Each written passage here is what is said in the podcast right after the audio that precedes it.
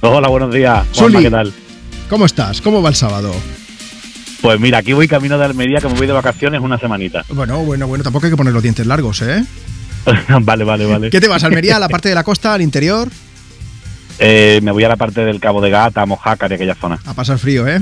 Sí, el, sí. el mirador de las sirenas. Yo creo que uno de los, de, de- de los anocheceres más espectaculares que he visto ha sido desde allí, desde el Cabo de Gata. Yo no era consciente de la cantidad de estrellas que teníamos encima de la cabeza hasta que llegué allí, pero supongo que ya conoces la zona, ¿no? Sí, ya está por allí, ahora decía aquello es espectacular. Y se come muy bien. Y hoy hablando de comida que me pone Suli, queríamos saber pues si mm, hay algún plato que a ti mm, no te gustaba cuando eras pequeño y hubo un momento en el que dijiste, oye, pues está bueno. Pues mira, de pequeño odiaba comer sardinas. Las sardinas asadas Sí. no me las comía ni a tiros. Mi madre era como, venga, pruébala. Y yo, mamá, se la va a comer Rita de Singer. Se va a comer la sardina. y era como, no, pero que no tienen espinas, que yo te las quito. Y dice, mamá, que si es que no las espinas, que es que no me gusta. ¿Y ahora qué? Y hasta hace pues casi cuatro, cuatro o cinco años, pues lo típico, estás con los colegas en la playa, tal, venga, espetos de sardina para todo el mundo. Y yo, mierda, si se me ha comido esta hora. Y pues dije, venga, por quedar bien con los colegas me voy a comer una. Y cuando me la comí fue como, ostras, Dijiste, está "Pero bueno. bueno. Digo, no me lo puedo creer.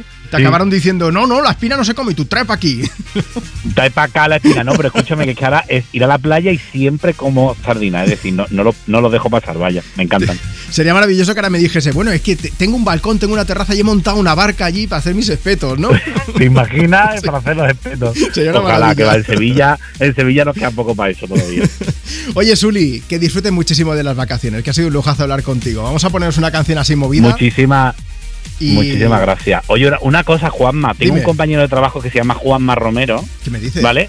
Y cada vez que me cruzo con él siempre le digo, Juanma Romero, me pone. Y el que pesado eres de verdad con la radio. Digo, ya, coño. Es que para uno que se llama como un locutor de radio, pues se lo digo. Hala, pues di- dile que nos llame un día. ¿Sabes que eso me lo van cantando todos los compañeros por aquí, por los pasillos de la radio también? Claro, si es que la canción se pega.